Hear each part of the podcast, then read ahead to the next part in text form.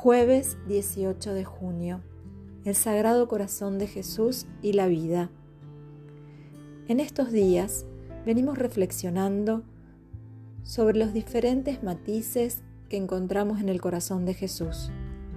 Ayer hablamos de la confianza, de la esperanza, y todo nos lleva hacia el camino inconmensurable de su amor, que nos invita a sumergirnos sin miedos, sin reparos, con total libertad en el corazón humano y divino de Cristo. Hoy quiero compartir con vos un rato de meditación y un pasaje del Evangelio de San Juan. Pero antes te invito a cerrar los ojos y situarte en el contexto. Era una noche hermosa era la noche de la última cena, muy clara, de luna llena, pero fría. Allí, en la casa de San Marcos, se habían reunido Jesús y sus discípulos para compartir ese momento. Los panes para la fiesta seguramente fueron amasados por María, y en esa reunión íntima de amigos, Jesús dice, Padre Santo, no ruego solo por estos, sino también por aquellos que creerán en mí. Elegí estas pocas palabras, pero fuertes, profundas, porque en mi interior resuenan. Me hacen saber y sentir que Jesús ya estaba pensando en vos y en mí en los momentos previos a su pasión. En esa situación de despedida, de tanta profundidad, Jesús nos abre su corazón, repleto de tesoros inagotables de amor, que desea aliviar nuestro agobio, nuestro preocupado y apesadumbrado corazón. Cuando alguien reza por vos, te está poniendo en manos de Dios. Qué gesto de amor enorme el rezar por otros. ¿Por quién rezás? Habitualmente rezamos por una necesidad, o para dar gracias, pero también rezamos por los que queremos, por nuestros hijos, nuestros padres, por la familia, los amigos, los alumnos. En estas palabras del Evangelio de San Juan, es Jesús mismo que está rezando por nosotros, que nos quiere acercar al Padre.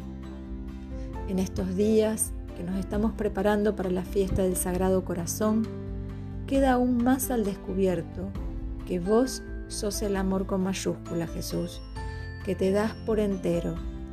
Por eso el acto más divino que puede hacer en tu honor es amar, es darme, como lo hiciste vos, generosamente a los demás.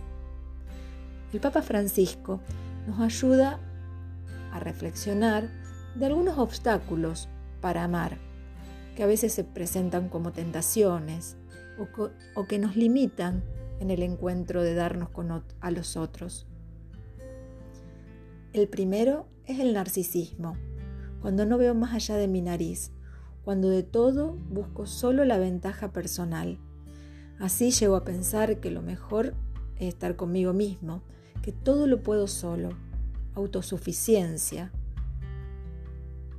Otro de los obstáculos es el victimismo, cuando lo único que hago es quejarme de los demás, Nadie me entiende, todos están en mi contra, nadie me ayuda, nadie me quiere, todos nunca. Y el último de los obstáculos, el pesimismo. Aquí la letanía diaria es todo está mal, la sociedad, la política, el gobierno, la iglesia, la escuela. Entonces nos quedamos estancados en lo negativo, pensando de qué sirve darse si nada cambia.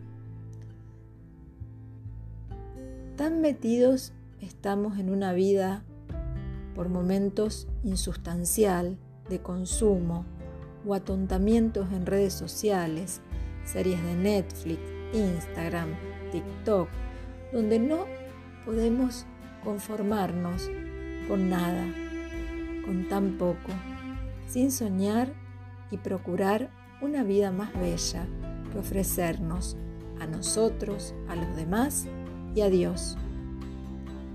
Yo quiero una vida plena, Jesús, como si la diste a Madre Cabrini, gastándome por vos y mis hermanos. La contemplación de la humanidad de Jesús, hecha oración, que ruega por sus discípulos, pero que también atraviesa el tiempo y el espacio, llega a nuestro presente. No ruego solo por estos, sino también por aquellos que creerán en mí. Nos da esa confianza infinita y la esperanza de que nuestros nombres estaban escritos en tu corazón.